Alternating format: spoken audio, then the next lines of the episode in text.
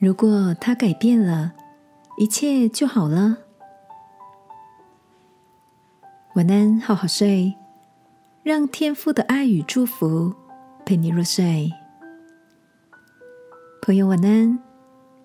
今天的你遇到什么问题吗？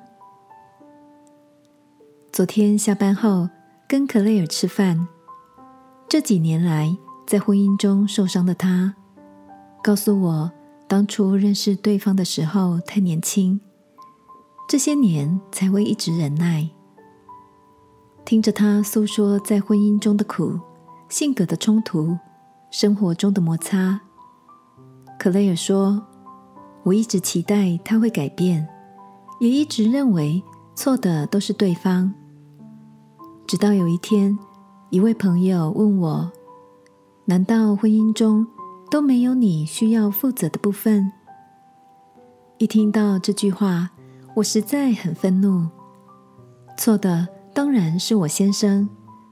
如果他改变，我们的婚姻关系就不至于走到如此了。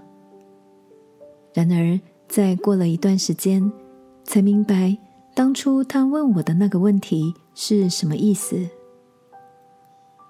原来只看见对方的问题。那就是我最大的问题。静静的听着克莱尔说着他的故事，虽然他们的关系仍然紧张，但也开始看见一道曙光。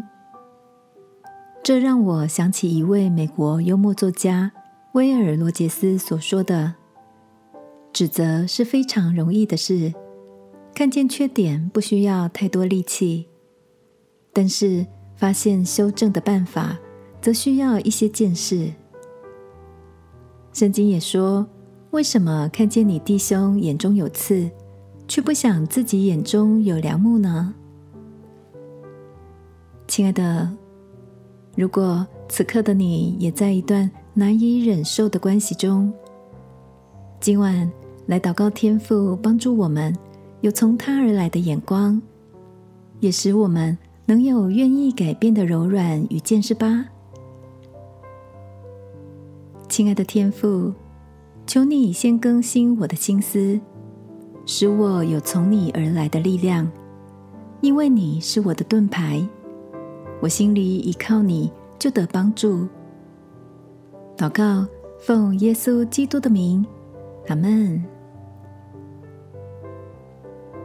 晚安，好好睡，祝福你。相信爱，相信盼望。耶稣爱你，我也爱你。